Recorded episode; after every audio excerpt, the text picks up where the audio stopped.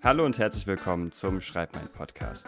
Der Podcast, in dem Autorinnen und Autoren eingeladen werden, um zu schauen, wie diese an das Thema eigenes Buchschreiben herangehen. Heute habe ich für euch Ronny Rindler im Podcast.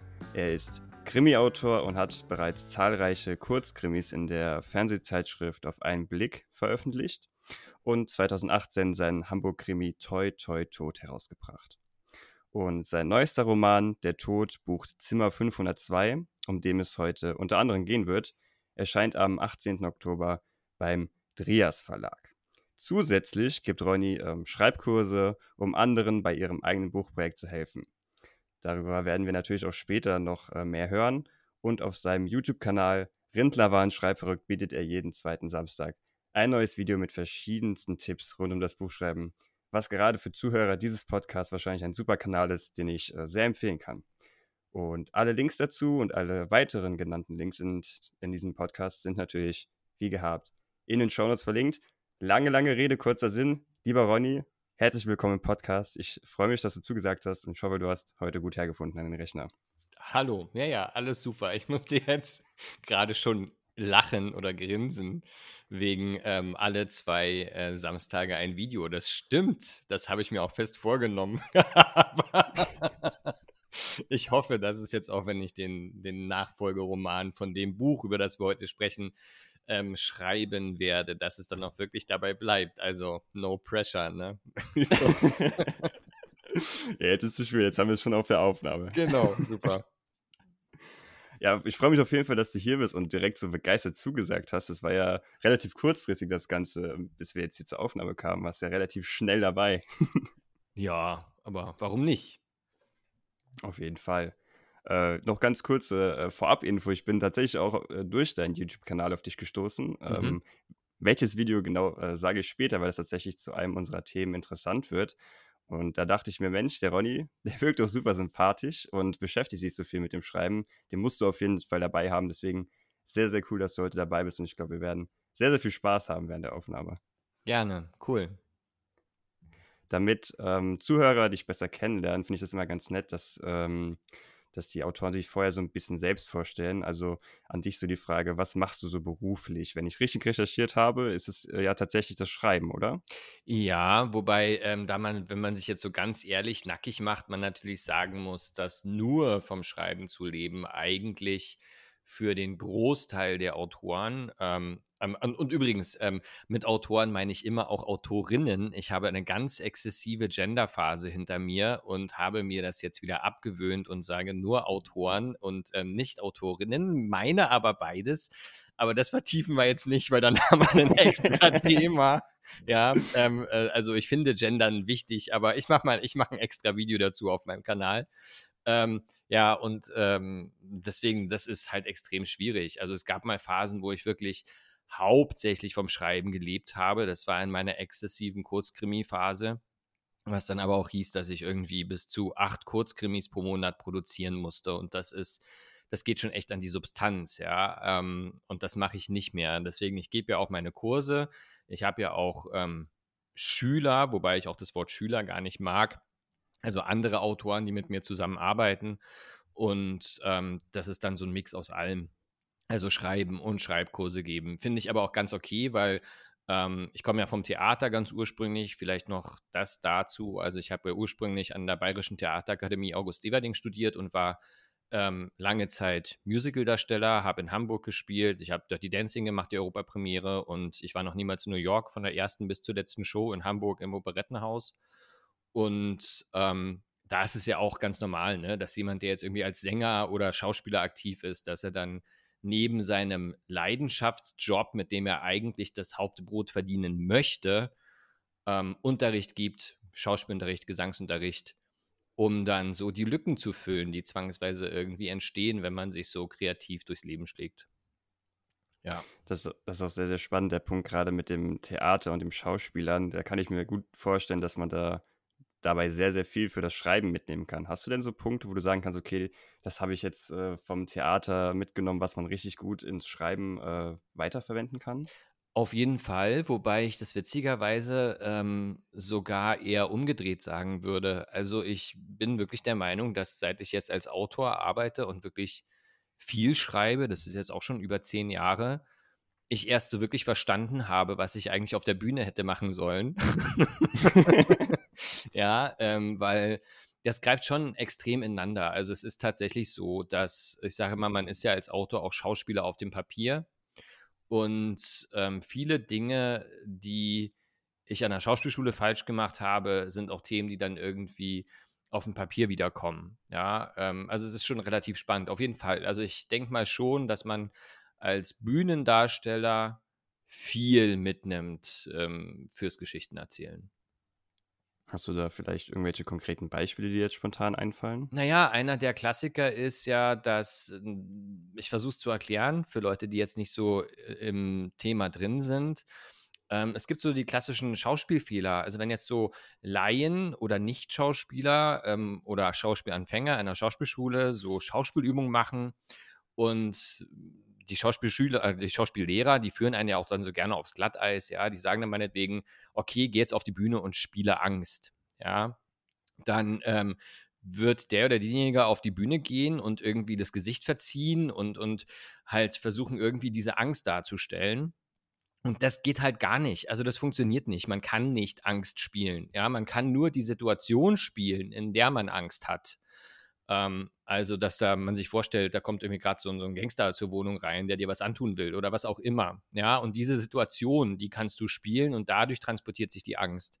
Und das ist tatsächlich auch ein Problem, was im Schreiben oft auftritt und was mir auch in meinen Kursen begegnet, weil ähm, man oft so eine Vorstellung von einer Szene hat, die man schreiben will und ähm, man so dieses Bild dann versucht aufs Papier zu bringen und dabei eben die Situation vergisst, in der die Figur eigentlich ist und sich nicht fragt, was die Figur will, sondern nur eben versucht meinetwegen diese Angst wieder auf dem Papier darzustellen. Und zum einen führt das dazu, dass die Texte so langweilig und klischeebeladen sind, dass man als Leser sofort merkt, so, äh, das ist jetzt nicht so wirklich der Hit. Und der viel entscheidendere Nebeneffekt ist aber einfach, dass man keine Lust am Schreiben hat. Also, dass man ganz schnell so die Motivation verliert, weil ähm, das einfach nicht zielführend ist, weil man damit nicht vorankommt. Ja, das ist so ein Teil zum Beispiel. Finde ich einen sehr, sehr spannenden Ansatz oder eine sehr, sehr interessante Sichtweise, dass man quasi sich nicht versucht, auf diese Emotionen so zu konzentrieren, sondern eher quasi die Situation an sich, die diese Emotion auslöst, dann genau. eher in den Fokus rückt. Sehr, sehr cool. Und ähm, bevor wir auf deinen Roman eingehen, finde ich auch mal sehr spannend äh, die Frage, wie bist du zum Schreiben gekommen? Wann hat das bei dir angefangen? Das ist eine echt spannende Frage. Also jetzt rückblickend würde ich sagen, ähm, schon extrem früh. Weil ich weiß, ich komme ja aus der ursprünglich aus der ehemaligen DDR und als dann die Wende war und wir dann so die auch so die Personalcomputer so nach Hause kamen, ja, weiß ich, das erste, was ich machen wollte am PC, den wir dann zu Hause hatten, war Textprogramm aufmachen und ein Buch schreiben. Ja, und ich, und ich, ich fand das irgendwie total, ich war so fasziniert davon. Da, damals gab es ja noch, ich weiß nicht, ob du das kennst, diese irre lauten Nadeldrucker, ja, und dann so, so einen Text zu schreiben und den dann auszudrucken und so einen gedruckten Text auf dem Papier zu haben. Das war so total krass. ja. Mhm. und ähm, das hat sich dann natürlich relativ schnell verflüchtigt, weil dann konnte man mit Computer auch spielen und andere Dinge machen und programmieren und weiß ich was alles.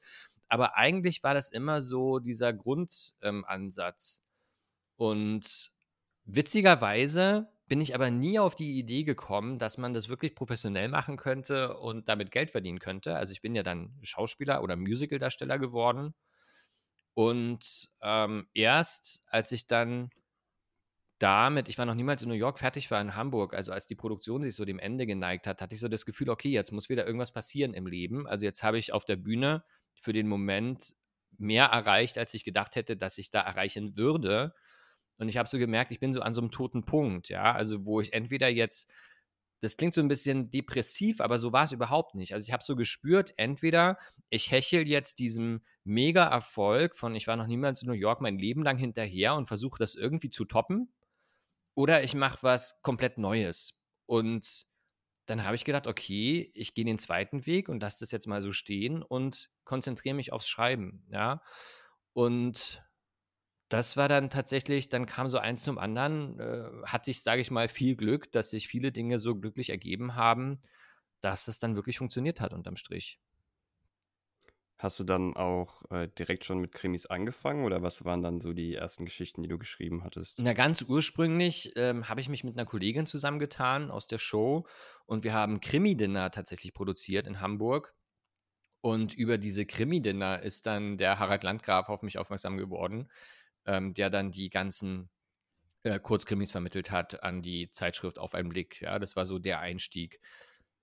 Und ganz ursprünglich wollte ich eigentlich immer Science Fiction schreiben. Also ich bin zum Schreiben gegangen, weil ich so Alien-Geschichten, Verschwörungsgeschichten und so schreiben wollte. Ja, und ähm, durch diese Kurzkrimis war es dann am Ende aber auch ganz naheliegend, einen Kriminalroman zu schreiben. Und so hat sich das dann verselbstständigt. Und jetzt bin ich so beim Krimi gelandet, schließe den Science-Fiction-Roman nicht aus, aber das ist jetzt halt eben einfach so, ja, dass ich gerade Krimis schreibe und ich mag auch Krimis. Also diesen Rätselaspekt mag ich sehr gern. Und das ist ja auch durchaus so, dass man auch im Krimi so fantastische oder Science-Fiction-Elemente durchaus teilweise mit unterbringen kann. Also es ist ja jetzt nicht so extrem weit voneinander entfernt. Und auch so diese Science-Fiction-Geschichten, die man liest, sind ja oft Rätselgeschichten, also dass es da so Geheimnisse zu lüften gibt. Das ist ja hat schon Ähnlichkeiten. Ja. Ist dann dieser Rätselaspekt auch das, was für dich Krimis so spannend oder so ausmacht? Oder was reizt dich so sehr an diesem Genre Krimi? Ursprünglich schon. Also ursprünglich ist tatsächlich so dieser Rätselplot, so dieser Gedanke, okay, wie kann man jetzt den Leser an der Nase rumführen oder wie macht man was ganz besonders mysteriös? Ähm, das ist schon das, was mich ursprünglich am meisten gereizt hat, würde ich auf jeden Fall sagen. Mittlerweile ist es aber auch schon mehr, weil man unglaublich viel mit dem Krimi natürlich auch transportieren kann und sich ja mit den Charakteren auseinandersetzen muss und immer fragen muss, warum machen sie das, was sie tun? Ja, was steckt da so alles dahinter? Das ist natürlich auch ein sehr spannender Aspekt, wobei man auch da wieder sagen könnte, das ist eigentlich in jeder Geschichte so, ja. Mhm. Also, dass es quasi nicht nur um Nord Mordfall geht, sondern dass dahinter noch irgendwie eine größere Message ist oder dass genau, es darum noch mehr genau, geht. Genau. Mhm. Jetzt haben wir schon so viel um Krimis und, und um deinen Schreiberwerdegang geredet, würde ich sagen. Starten wir doch einfach mal in dein Buch rein und die klassische Autorenfrage für dich wäre: Worum geht es in deinem Roman? Huh. die geliebte äh, Frage. Äh, gute, gute Frage. Naja, ähm, eigentlich ist es gar nicht so kompliziert. Ähm, das Hauptthema dieses Buches ist das Zimmer 502 im Savoy Hotel in London. Das war auch die Idee ursprünglich woran sich die ganze Geschichte aufgehängt hat. Es gibt nämlich wirklich ähm, so diese Legende vom Most Haunted Hotel. Ich bin ein schrecklicher Englischaussprecher, sei mir verziehen, ja, ähm, in London. also das, das berühmteste Spukhotel in London und da gehört tatsächlich das Zimmer 502 im Savoy Hotel dazu, weil es so ähm, mehrere Geschichten gibt, die sich um dieses Zimmer ranken und auch um den roten Lift im Savoy Hotel. Und in diesem Zimmer, wer hätte es gedacht, passiert, äh, passieren komische Dinge und auch im roten Lift. Und das ist so der Aufhänger dieses Kriminalromans. Und Hauptfigur in diesem Kriminalroman ist die Allison. Das ist auch ganz neu für mich, äh, weil die Allison ist einfach stinkreich. Und ähm, ich auch, wäre ich auch sonst nie so darauf gekommen, so eine Geschichte zu schreiben. Fand ich dann aber ganz lustig. Unterm Strich war auch eine echte Herausforderung für mich, muss ich wirklich sagen, mich da so reinzudenken in diese reiche Welt. Ähm, hat aber sehr viel Spaß gemacht und hat sich einfach angeboten, ne? weil wenn es im Savoy Hotel ähm, mhm. spielt in London. Das ist das erste Luxushotel überhaupt in London gewesen. Dann muss da natürlich eine reiche Protagonistin her. Geht ja gar nicht anders. Ja. ja. Das ist dann für dich auch so ein bisschen wie Theater oder Schauspiel, dass man beim Buchschreiben in Rollen schlüpft, die man sonst so aus dem Alltag nicht kennt oder die man so jetzt im Alltag nicht gewohnt ist? Auf jeden Fall. Und ähm, ich weiß jetzt nicht, wie es anderen geht. Bei mir führt es auch tatsächlich jedes Mal so ein bisschen so zu Panikattacken. Also das ist jetzt auch beim Nachfolgeband, das ist jetzt schon klar, nächstes Jahr kommt Band 2 raus von der Todbuchzimmer 502, also der nächste Kriminalfall mit Allison. Und es ist immer wieder eine neue Herausforderung, sich dann äh, in die neuen Figuren reinzudenken. Und bei mir braucht es dann tatsächlich auch immer viel an Recherche. Ich brauche dann viel Material, was tatsächlich nie im Buch auftaucht am Ende. Aber ich, ich brauche das, um mich in diese Figuren reinzudenken. Das ist tatsächlich gar nicht so leicht. Ja. Ich glaube auch, gerade bei den ersten Entwürfen schreibt man ja wahrscheinlich dann auch relativ viel, so auch was Recherche angeht, einfach so diese Hintergrundinfos rein, die wahrscheinlich später im Buch einfach gar nicht landen, aber die einfach für den, für den Prozess, dieses, die Welt und die Figuren verstehen, einfach für den Autor an sich relativ wichtig sind. Ich weiß nicht, wie du das siehst. Ja, ähm, das ist unterschiedlich, glaube ich. Kommt auf das Projekt an. Es war jetzt bei der Tod, bei der Todbuch Zimmer 502 war das tatsächlich gar nicht so extrem. Da habe ich auch wirklich viel rausgestrichen nach der ersten Fassung. Es waren aber mehr so Szenen, die so grundsätzlich nicht funktioniert haben, vom Plot her, wo ich gemerkt habe, okay, da bin ich noch nicht da, wo ich hin will. Ähm, da waren weniger die Hintergrundinfos das Problem, als wirklich ähm, der Figurenbau und dahin zu kommen, wie jetzt diese Figuren ticken. Und speziell bei der Todbuchzimmer 502 ähm, war es total spannend, auch für mich selbst, zu sehen, dass es, wie schwer es war, diese, wirklich diesen Klunker, diese, diese Glitzer, diese reiche Welt zu transportieren. Und ich habe ganz oft äh, äh, noch gelesen und auch nach der zweiten Fassung noch gelesen, dachte, boah, ey, das, das kommt mir noch viel zu wenig rüber, dass das ein Luxushotel ist, wo Promis sind, wo wirklich reiche Leute leben. Und äh, so vielleicht so ein funny Side-Fact dazu war, das hat dann erst für mich funktioniert, als ich mich hingesetzt habe und mir wirklich überlegt habe, was ich sonst nie mache was hat diese Person jetzt in jeder Szene an? Und ähm, Modenschauen geguckt habe hab auf YouTube und mir irgendwelche Designer-Outfits rausgesucht habe und wirklich geplant habe, wie oft zieht sie sich wann um und ja, welches Accessoire trägt sie und das dann ganz extrem eingebaut habe für diese Figur. Und ab dem Zeitpunkt hat es dann funktioniert. Also es ist schon viel Figurenarbeit auch. Wenn du jetzt auf die Recherche nochmal genauer schaust, ähm, gibt es da irgendwie bestimmte Tipps, die du geben kannst, wo du sagst, okay, so geht man am besten bei so einer Recherche vor, wenn man jetzt so einen äh, Roman schreibt, der sich dann an äh, realen Schauplätzen orientiert? Gibt es da irgendwie sowas, wo man sagt, okay, dann wäre es vielleicht ganz gut, sich Bilder dazu anzuschauen oder gerade wie du auch gesagt hast, mit der, mit der Modenschau, wenn man einfach diese Gesellschaftsschicht sich dann nochmal spezifisch anschaut? Ähm, ich, ich weiß nicht, ob es dann grundsätzlich einen Weg gibt. Jetzt bei mir, speziell bei den Krimis, weiß ich ja auch von diesen Heimatkrimis, die ich geschrieben habe für Auf einen Blick, das waren ja auch Regionalkrimis, also immer an einem aktuellen, richtigen, existierenden Schauplatz. Da läuft das dann meistens tatsächlich so über Dokus. Also da setze ich mich dann hin, nehme mir Zeit, das sind manchmal auch mehrere Tage, selbst für so ein Kurzkrimi meine das oft mehrere Tage, ja. Also man, man kann sich gar nicht vorstellen, selbst für so einen Kurzkrimi, der am Ende nur zwei Seiten lang ist, wie viel Arbeit da tatsächlich drin stecken kann, weil du brauchst ja trotzdem diese Idee und diese Handlung für diesen kurzen Text auch. Und da läuft es dann tatsächlich oft über Dokus, dass ich mich hinsetze auf YouTube, dann schaue, ähm, was gibt es für Dokus zu diesem Ort, zu diesem Schauplatz, welche Themen sind da relevant und da klicke ich mich dann so durch, mache Notizen, manchmal wirklich seitenweise ähm, oder es gibt ja auch Regionalfernsehsender, das war bei dem Heimatkrimi dann der Fall, ne? Norddeutscher Rundfunk oder ORB oder so, wo du dann nochmal speziell Reportagen schauen kannst. Und irgendwann macht es dann meistens Klick. Also, dass es so einen Ansatzpunkt gibt, wo ich sage, okay, das ist es jetzt. Da an diesem Detail kann ich meine Story aufhängen. Und ab da ähm, vertiefe ich denn entweder die Recherche oder gehe dann schon ins Schreiben oder mache ein Brainstorming oder ein großes Mindmap oder so. Ja, aber es ist tatsächlich zu Beginn häufig so ein bisschen so ein Fischen im Trüben, bis dann was da ist, wo man sagt, das passt jetzt. Hm. Da ist ja auch immer so ein bisschen die Gefahr, dass man sich nicht in der Recherche verliert und dann, sage ich mal, nur noch recherchiert und gar nicht mehr ans Schreiben geht. Das ist ja auch mal so eine kleine Schwierigkeit. Auf jeden Fall, aber ich glaube, das lässt nach mit der Erfahrung. Also bei meinem aller, allerersten Kriminalroman, den ich nie geschrieben habe, da war das auch so. da habe ich jetzt noch im Regal zwei dicke Aktenordner mit Recherchematerial. ähm, aber das lässt nach mit der Zeit. Also wenn man so weiß, man hat ja irgendwann im Gespür, was man braucht, um eine Story anfangen zu können. Hm. Und ähm, dann ist die Gefahr tatsächlich nicht mehr so groß, dass man sich in der Recherche verliert.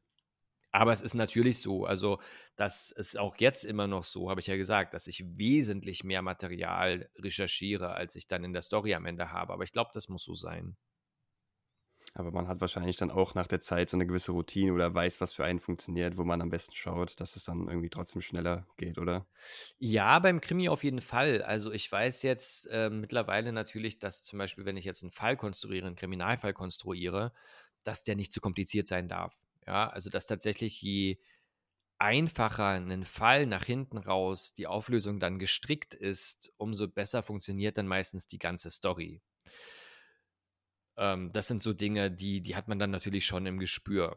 Aber es ist dann doch am Ende auch von Geschichte zu Geschichte immer wieder neu. Deswegen, also ich, ich weiß auch von meiner Best-Schreibbuddy-Kollegin, der Katrin Lange, die jetzt wirklich, die ist ja schon mit über 20 Büchern am Markt, erfolgreich in großen Publikumsverlagen. Ähm, die sagt das auch, von ihr weiß ich das auch, dass jedes Mal bei jedem Buch kommt wieder diese Panik, oh mein Gott, die anderen Bücher, die waren alle nur Zufall, ich kriege das gar nicht hin, ich kann das doch gar nicht, ja. so, mhm. und ähm, das ist tatsächlich bei jedem Projekt anders dann doch wieder. Man muss immer wieder sich so neu anschubsen und neu überwinden. Das fand ich spannend, was du eben gesagt hast, dass der Fall am Ende oder dieser Kriminalfall relativ äh, leicht zu verstehen oder relativ simpel gehalten sein sollte. Mhm. Ich finde äh, die Frage interessant, äh, wie man deiner Meinung nach einen, einen, klugen Mordfall plant, sodass es am Ende nicht immer nur der Gärtner oder der Butler ist. Also was macht deiner Meinung nach so einen klugen Mordfall aus? Boah, das ist eine schwierige Frage. ähm, also tatsächlich, eine Sache, dann gehe ich mal über meine Kurzkrimis, ja, weil ich finde, die sind da sehr repräsentativ. Ähm, also das Wichtigste ist tatsächlich in meinen Augen, ein Kriminalfall darf nach hinten raus nicht zu kompliziert sein. Da, das sollte ich jetzt als Autor wahrscheinlich nicht sagen. Ähm, da, da finde ich bei der Todbuch Zimmer 502 hart an der Grenze. ich habe es mhm. noch, noch hinbekommen. Aber ja, es ist, es ist wirklich, ich finde, weil ähm, der stärkste Effekt ist, wenn ähm, der Leser am Ende des Krimis sagt, boah, krass, das ist ja so simpel, warum bin ich da nicht drauf gekommen? Und äh, ne, das ist ja dann auch irgendwie ermüdend, wenn man dann so eine Auflösung liest im Buch und irre viel erklärt werden muss und hier der Zusammenhang und da der Zusammenhang und dann steigst du als Leser schon aus, dann verpufft so dieser ganze Überraschungseffekt. Also je simpler die Auflösung am Ende ist, desto krasser ist einfach dieser Wow-Effekt beim Leser. Und ähm, wenn ich jetzt von den Kurzkrimis auch ausgehe, also die funktionieren also als diese klassischen Ermittlerkrimis und das ist ja auch das, was ich schreibe, auch für den Drias Verlag das hat ja alles so diesen Agatha Christie, Sherlock Holmes Ansatz, noch diese ganz klassischen Ermittlerkrimis, die nicht so viel über Polizei laufen und wo du eigentlich eine Ermittlerfigur hast, die mit Polizei in erster Linie erstmal nicht so viel zu tun hat, wie Miss Marple oder so zum Beispiel, ne?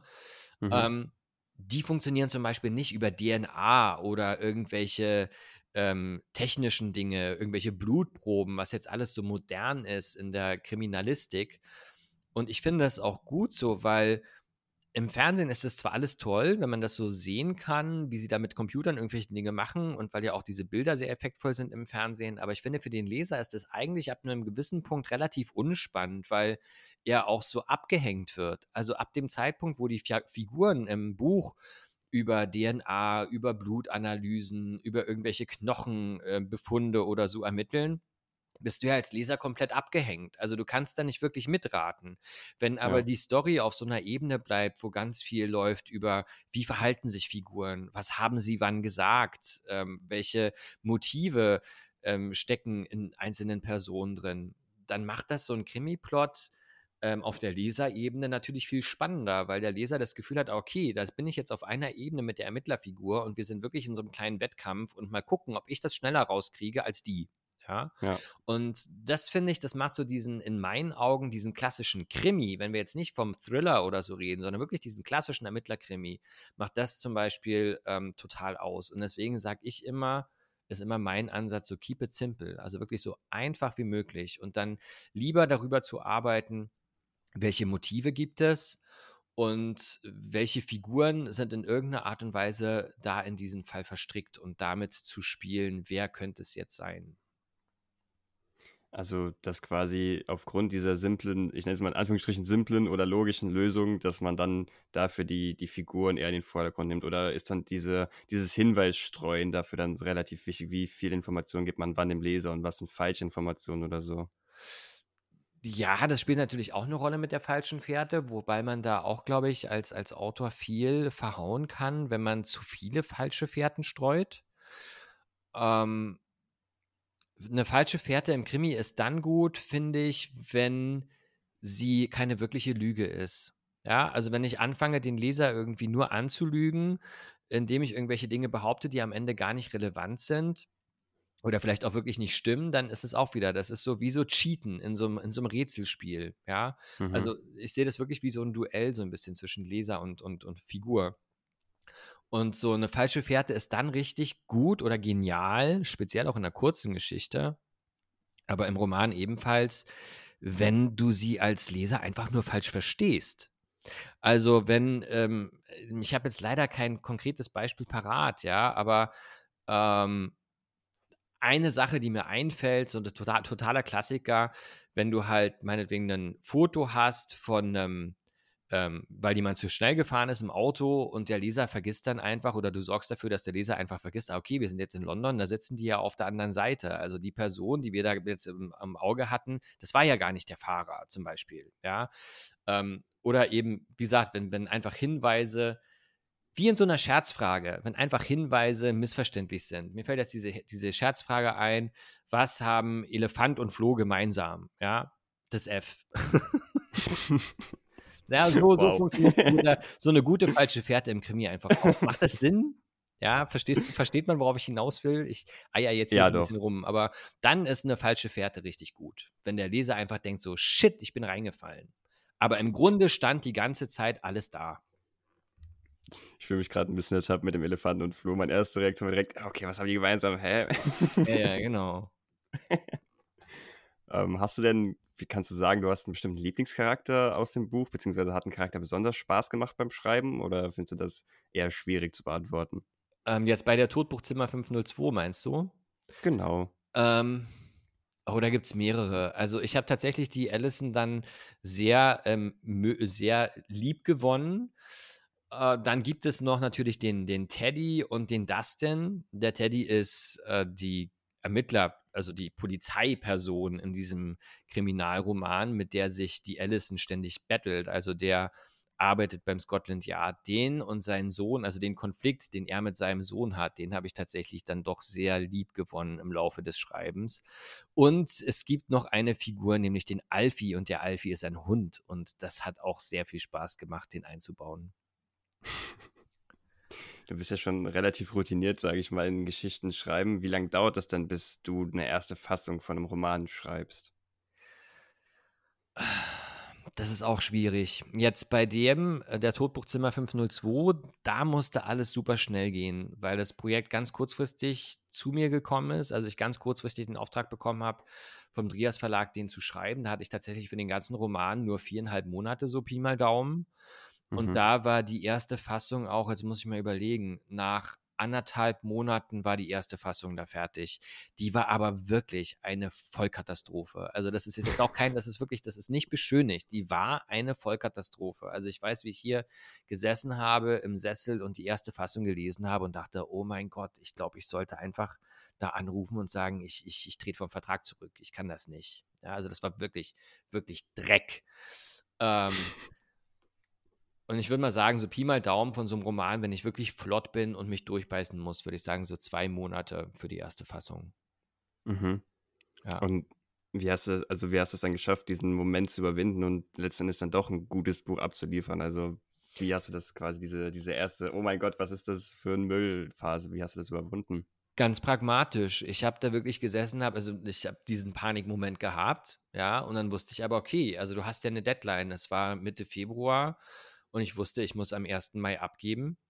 Und dann war der nächste Gedanke nach der Panik, ich habe keine Zeit für Panik. Also es ist ja wirklich so, du hast diese Uhr, die tickt, diese Sanduhr, die durchläuft, jetzt mal ganz bildlich gesprochen. Ich kann da jetzt drei Tage sitzen und heulen, dass die erste Fassung scheiße ist. Das sind aber drei Tage, die fehlen mir hinten, wenn ich abgeben muss. Also mhm. es ist wirklich dieses Gefühl von, ich habe jetzt keine Zeit für Panik. Ärmel hochkrempeln, gucken, was ist scheiße und jetzt wirklich auch nicht lange drüber nachdenken, sagen, diese, die Szene ist Schrott, ja, durchstreichen, neu. Ich habe mir dann wirklich so Anmerkungen gemacht am Manuskript, geht noch gar nicht, geht so halb, ist mega kacke. Und dann gibt es natürlich auch Szenen zwischendrin, die findet man dann doch gut, an denen kann man sich dann irgendwie festhalten.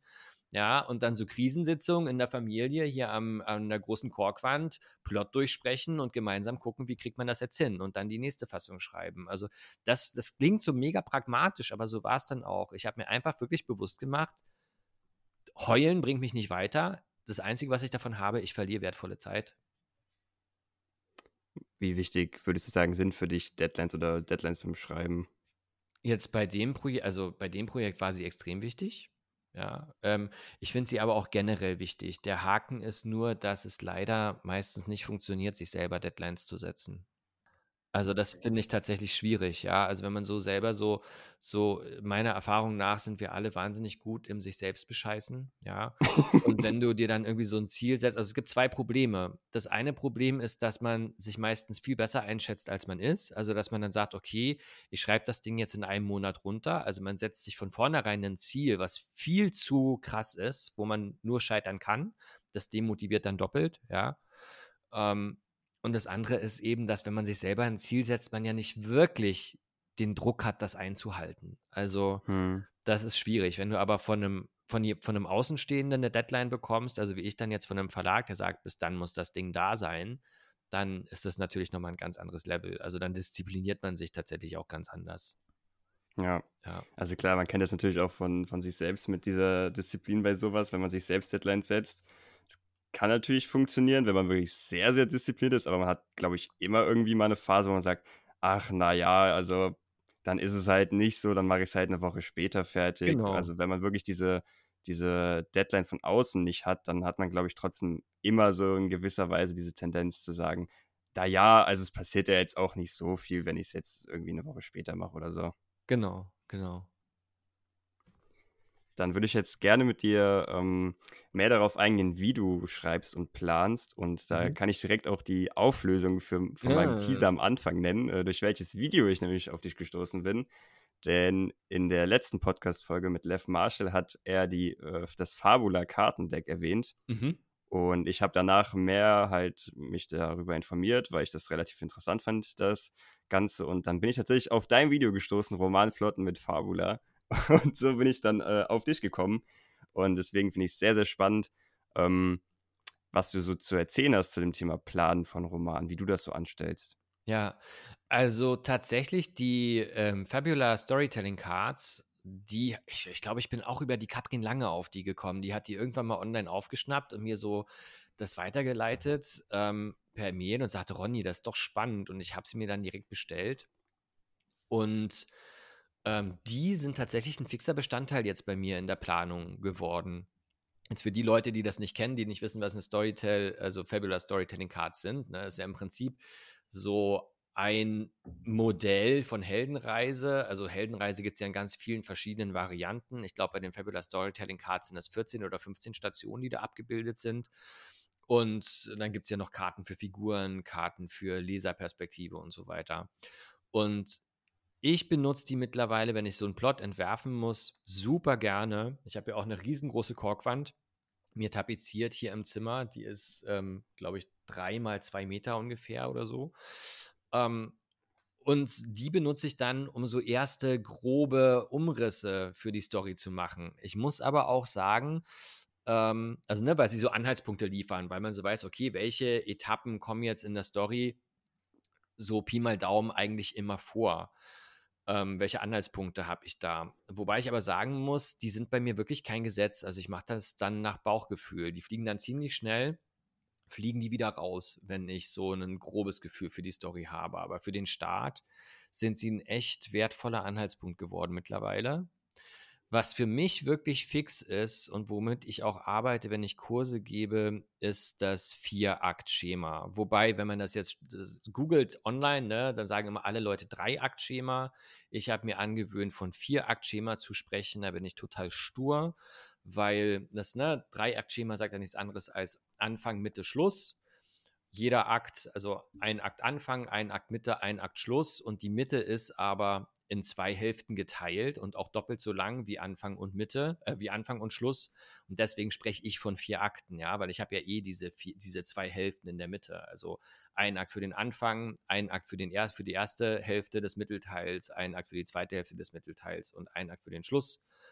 Und das ist für mich tatsächlich, da kommt nichts drum rum. Also das ist so, das fixe Gerüst, was ich beim Schreiben immer haben muss und an dem ich mich orientiere und auch an diesen Wendepunkten, an diesen Plotpoints, wenn man es dann amerikanisch sagt, weil ich aber auch das Gefühl habe, wenn man jetzt eine Geschichte populär erzählt, also Unterhaltungsliteratur schreibt und jetzt keine große Kunst macht, man kommt einfach an diesem Schema nicht vorbei, weil das, sage ich jetzt auch aus der Erfahrung als Lehrer heraus, weil das einfach diese Kurve ist, wie wir Dinge verstehen. Und ich möchte ja, dass der Leser meine Geschichte versteht. Also eine Geschichte ist irgendwie auch immer so eine Argumentation, so eine Argumentationskette zu dem, was musste passieren, damit das, was dann am Ende da auf der letzten Seite steht, damit das möglich war. Ja, das ist so wie so eine, die Geschichte ist wie so eine Begründungskette, ähm, die dann sagt, okay, jetzt weißt du, das hätte gar nicht anders sein können, als jetzt so auf der letzten Seite. Und weil wir so Dinge verstehen in diesem Schema, wie dieses Vierakt-Schema arbeitet. Deswegen sage ich, da führt auch kein Weg dran vorbei. Hm, also so ein bisschen wie so ein roter Faden, den man dann für seine Geschichte hat, damit der Leser genau. auch mitkommt und das Ganze auch verstehen kann. Genau. Ich sage immer wirklich, Schreiben ist wie Unterrichten. Es ist, es, finde ich, war für mich so diese, diese große Erkenntnis, weil wenn du ein guter Lehrer bist, dann willst du ja, dass dein Schüler von selbst auf die verschiedenen Dinge kommt. Und dann musst du dich fragen, welche Informationen muss ich meinem Schüler wann geben, damit der Groschen fällt. Und ich finde, das ist auch der gleiche Job, den wir als Autor haben, nicht einfach so Dinge vorzukauen, sondern die einzelnen Ereignisse in der Geschichte so anzuordnen, dass der Leser immer wieder denkt, oh mein Gott, ja klar, so ist das. Ja. Das finde ich eine richtig schöne Herangehensweise, wie du schon gesagt hast, dem Leser nicht einfach nur sagen, ja, so ist es, sondern ihn quasi selbst darauf kommen lassen. Genau. Und du hast dich wahrscheinlich auch schon davor mit vielen Techniken auseinandergesetzt. Welche hast du denn sonst noch so ausprobiert an, an Methoden? Beziehungsweise hast du relativ schnell diese Vier-Akt-Struktur und dieses Fabula-Deck für dich entdeckt? Also ausprobiert habe ich, glaube ich, so ziemlich alles, was es gibt. Ja. Ähm, und für mich ist so die Kernerkenntnis im Grunde, es ist alles dasselbe. Ja, also es ist, es ist, ich finde, Schreiben wird unglaublich verkompliziert mittlerweile, was aber auch so ein bisschen marktbedingt ist, weil natürlich will jeder Geld verdienen und Geld verdient man natürlich am besten, indem man die Methode hat, die als einzige funktioniert, was dazu führt, dass es unendlich viele verschiedene Methoden gibt, die die einzig wahre sind. Ähm, und das macht, sage ich mal, gerade für den Schreibanfänger das Schreiben nicht unbedingt leichter. Ähm, ich bin tatsächlich für mich zu der Erkenntnis gekommen, am Grunde, äh, im, im, Grunde am Ende ist alles dasselbe. Und da werde ich jetzt auch nochmal zum National Novel Writing Month, denn der ist ja im November wieder auch nochmal ein YouTube-Video zu machen tatsächlich. Das ist fix eingeplant, wo ich immer die verschiedenen Plotmodelle ganz grob vorstelle und eben zeige, wo diese Überschneidungspunkte sind. Und ähm, dies, dieses Vier-Akt-Modell ist einfach für mich so diese Quintessenz, wo sich alle Modelle überschneiden. Also das, was für alle passt, was du in jedem dieser verschiedenen Plotmodelle wiederfindest, wenn du ganz genau schaust. Und deswegen arbeite ich eigentlich auch damit. Ähm, ich arbeite manchmal auch mit Blake Snyder. Ich habe jetzt auch bei der Todbuch Zimmer 502 kurzzeitig mit Blake Snyder gearbeitet. Und wer das nicht kennt, Blake Snyder ist im Prinzip auch wieder so eine ähm, Fortführung der Heldenreise. Also es ist nichts anderes als ein Heldenreiseprinzip, nur dass er extrem mathematisch arbeitet. Das heißt, wenn du ähm, bei Blake Snyder sagst, okay, ich habe jetzt ein Buch, das soll 400 Seiten haben, dann kannst du dir Tabellen wirklich erstellen. Da gibst du dann die Zahl 400 ein und dann spuckt dir die Tabelle aus auf Seite 32 und das muss das passieren, auf Seite 60 das, auf Seite 75 hast du den Plotpoint, Seite 213 ist der Plotpoint. Also es ist unglaublich mathematisch. Und ich habe zum Beispiel bei der Todbuchzimmer 502, weil ich nur vier, äh, vier Monate Zeit hatte, habe ich auch am Anfang ganz kurz mit Blake Snyder tatsächlich gearbeitet, damit ich ganz schnell ähm, eine grobe Struktur hatte für Geschichte und ganz schnell ähm, ungefähr meine Geschichte auch gliedern konnte, weil ich ja auch da, ich habe eine Vorgabe, ne? ich muss ja eine gewisse Seitenzahl auch noch abgeben am Ende. Es kommt ja auch noch dazu. Und die darf ich ja nicht überschreiten. Also es waren plus minus 30 Seiten hatte ich im Vertrag von der Endzahl, die ich abgeben musste. Ich glaube, das waren 200, 290 Seiten musste ich abgeben, plus minus 30 Seiten. Also mindestens 260, maximal 320.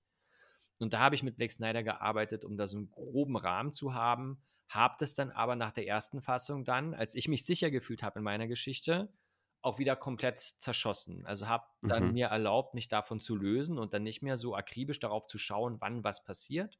Aber das hat halt extrem geholfen, um ganz schnell ein Schema zu haben und ein Gefühl dafür zu haben, wie viel Platz habe ich für gewisse Ereignisse innerhalb der Geschichte, damit ich am Ende diese Seitenvorgabe nicht sprenge. Ne? Das finde ich auch sehr, sehr guten Punkt, den du da jetzt angesprochen hast, dass diese Planung, die man halt gemacht hat am Anfang, dass die nicht in Stein gemeißelt ist und dass die auch verwor verworfen werden darf und auch gerade bei der ersten Fassung, dass da auch Szenen verworfen werden dürfen. Ja, ja. Klar, es, es, tut natürlich gerade auch wahrscheinlich beim ersten Buch super weh, sowas zu machen, aber es gehört wahrscheinlich einfach dazu, aber das ist halt auch super wichtig ist, für sich einfach nochmal zu hören, man darf den zuerst gestellten Plan verwerfen. Man muss ihn sogar verwerfen, finde ich. Ja, also ich, ich weiß, es gibt.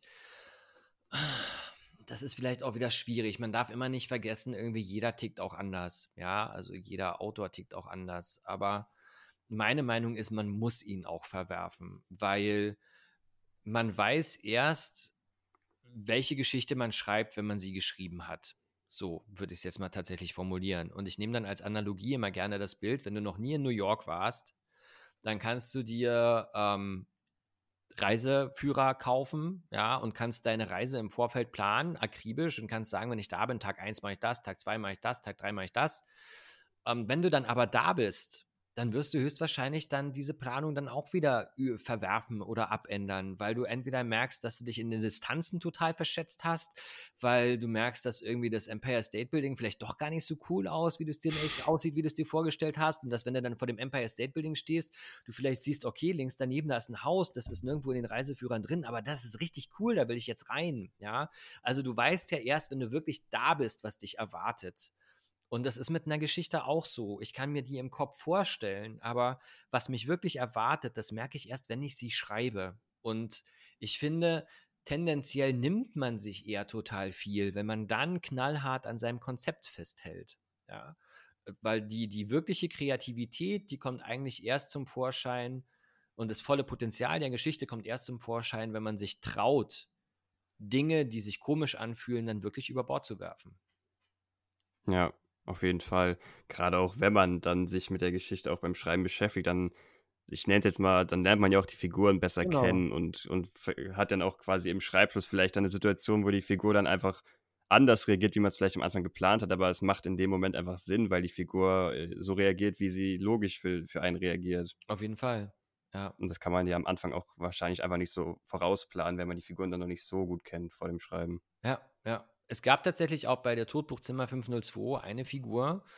Ähm, das ist der Butler von meiner Hauptfigur von Allison, der Butler Roy. Ähm, die wollte ich unbedingt drin haben in der Geschichte. Und ich habe dann im Schreiben gemerkt, dass sie gar nicht so relevant ist, wie ich es geglaubt habe. Und hatte oft das Bedürfnis, sie sterben zu lassen. Ob ich es getan habe, das sage ich jetzt nicht. ähm, ja, aber es ist definitiv so. Also man, man, man lernt die Geschichte erst kennen, wenn sie, wenn man sie schreibt. Ja, es ist so. Und ich finde, man kann ja auch, also weil das, ähm, wie sage ich das? Das, was ich mir vorstelle, das orientiert sich an dem, was ich schon kann. Und wenn ich dann schreibe, will ich ja auch ein bisschen über mich hinauswachsen oder neue Dinge entdecken. Und da komme ich ja gar nicht hin wenn ich immer an dem festkralle, was ich mir vorher vorgestellt habe. Ja, also wenn ich über mich hinauswachsen will und Dinge neu machen will und auch mal was ausprobieren will in der Geschichte, dann muss ich zwangsläufig mich von, von Dingen lösen können, die sich sicher anfühlen.